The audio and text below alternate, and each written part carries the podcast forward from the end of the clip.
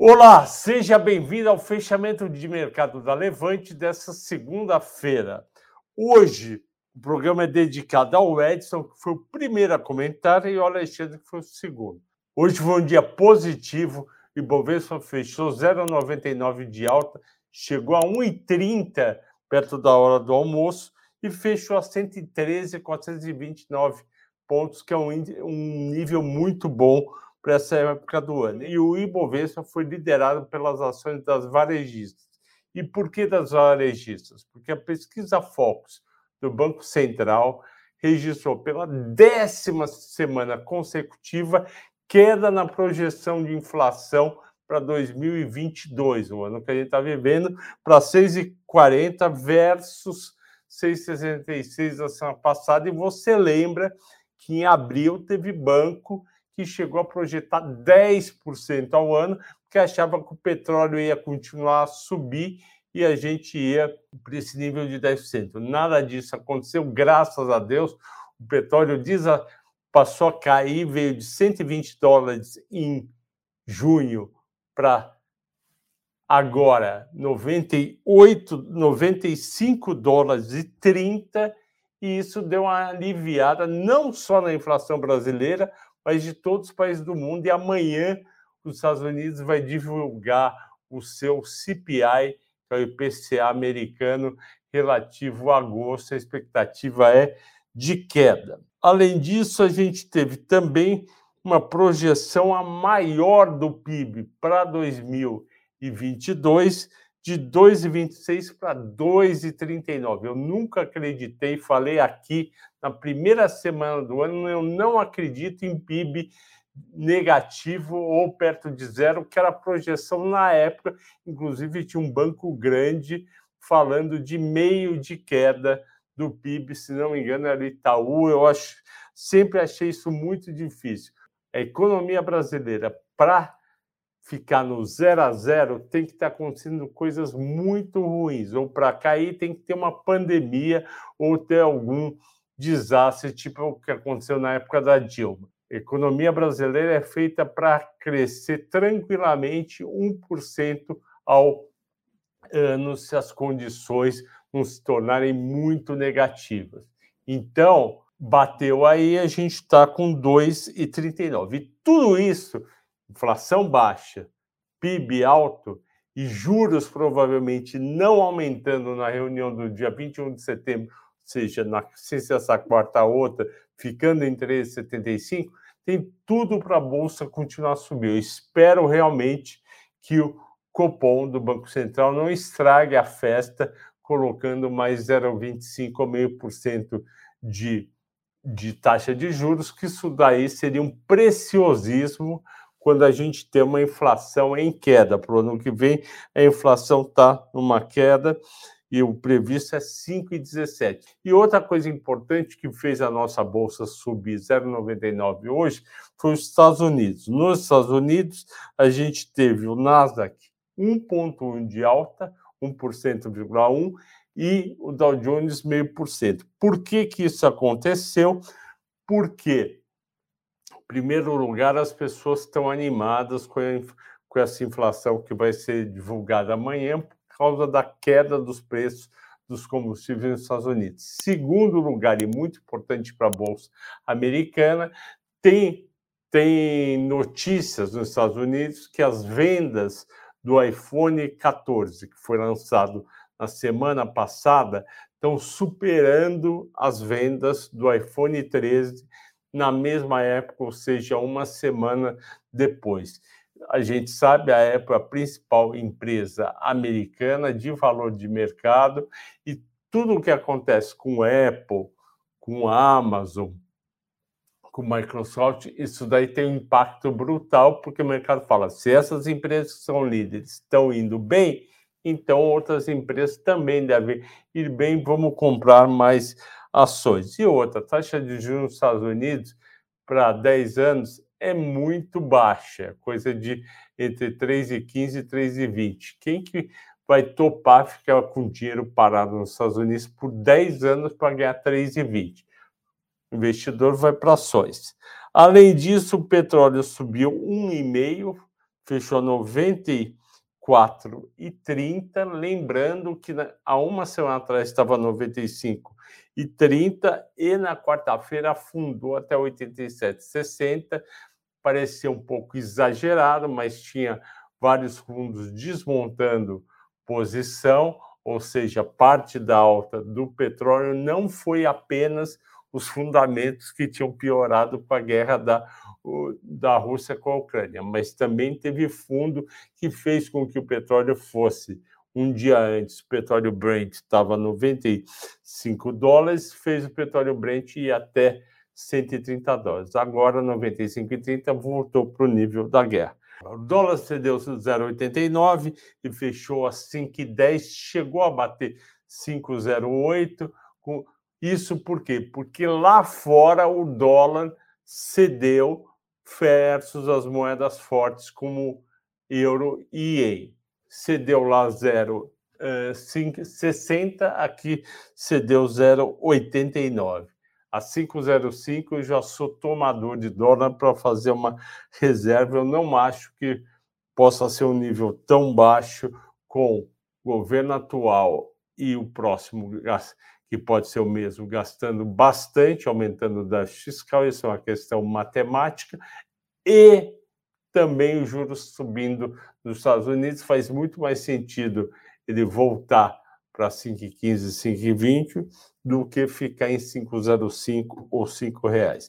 Mais negociadas, Petrobras menos 0,9 a 31,49, Vale 0,8, 70,16, Vale a gente não teve o minério da a gente não teve o minério de ferro na China por conta de feriado no país e, portanto, ele não teve o principal norte, 0,80 eu achei um bom resultado.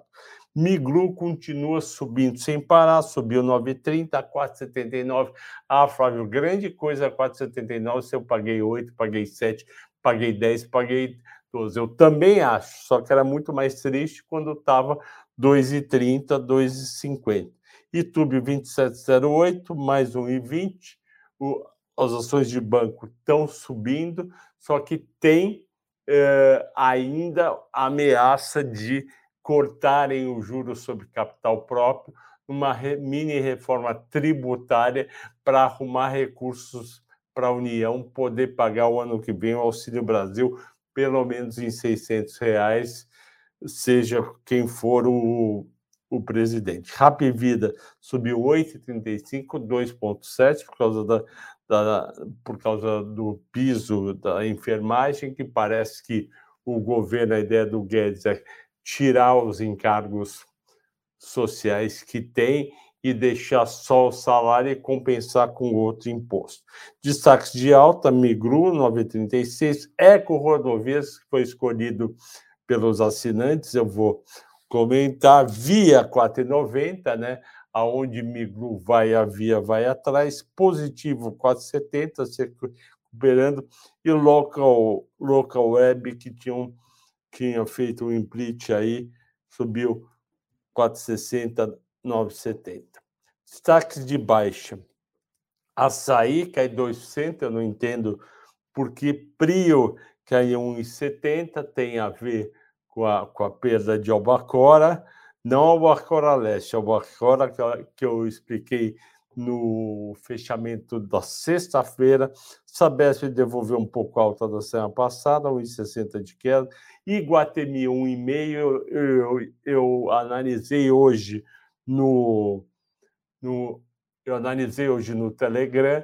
No Telegram eu expliquei que eu achava interessante ela comprar o que faltava no JK Iguatemi, 36%, explicar para todo mundo. O shopping, ele fala, tal shopping é dono de tal de, de tal a empresa Iguatemi Shopping Centers SA é dona do shopping JK Iguatemi, do shopping eh, JK Brasília. Só que ela não é necessariamente dona de 100% daquele shopping.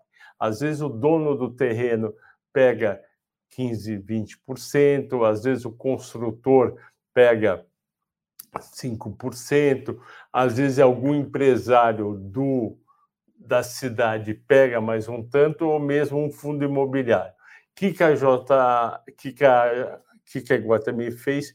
Comprou o que faltava para ter 100% do JK Iguatemi, que dá uma receita muito boa para a companhia. Porém, ela também avisou na sexta-feira, depois do pregão, que vai fazer uma emissão de, de units, vai emitir Aí eu não lembro de cabeça o número de units, acho que é 24 milhões e 700 mil.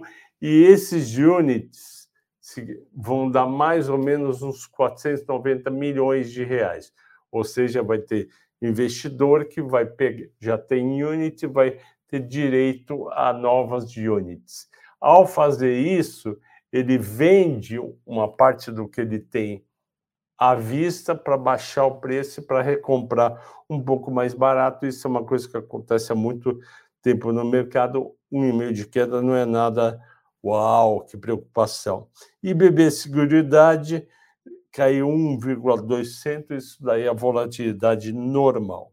Vamos falar da Eco Rodovias, por que, que ela subiu?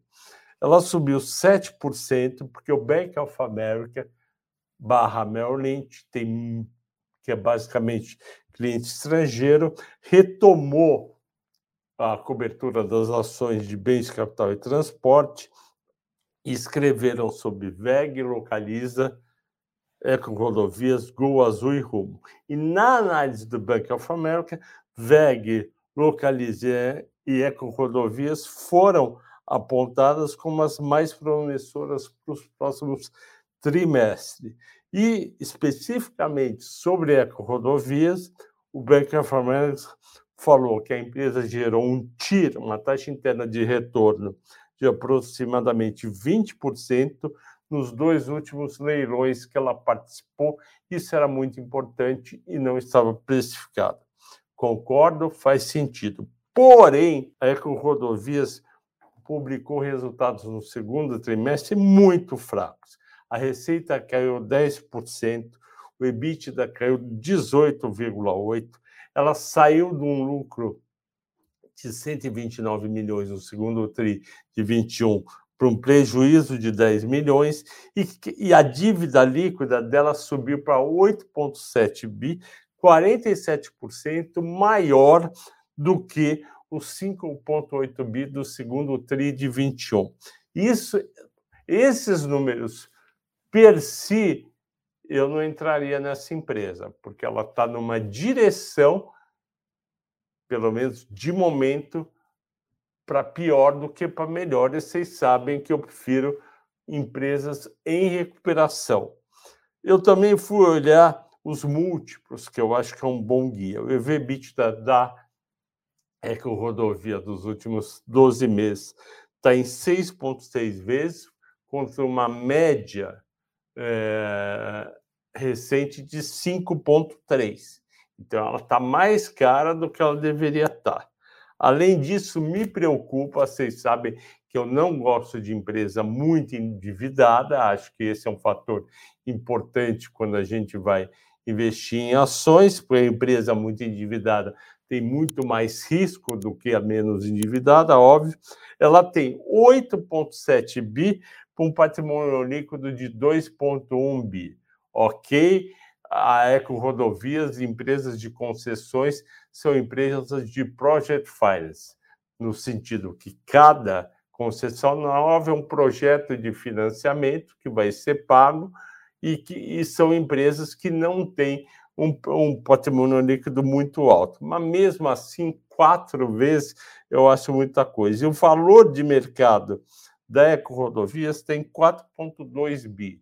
Vocês sabem que eu não gosto de empresa que tem uma dívida líquida que é maior do que o valor de mercado, e principalmente nesse caso, que é um pouco mais que o dobro. Portanto, eu não simpatizo com a Eco Rodovias e eu não recomendo entrar no papel. Ok, pessoal? Obrigado. Boa noite a todos, bom descanso, até amanhã.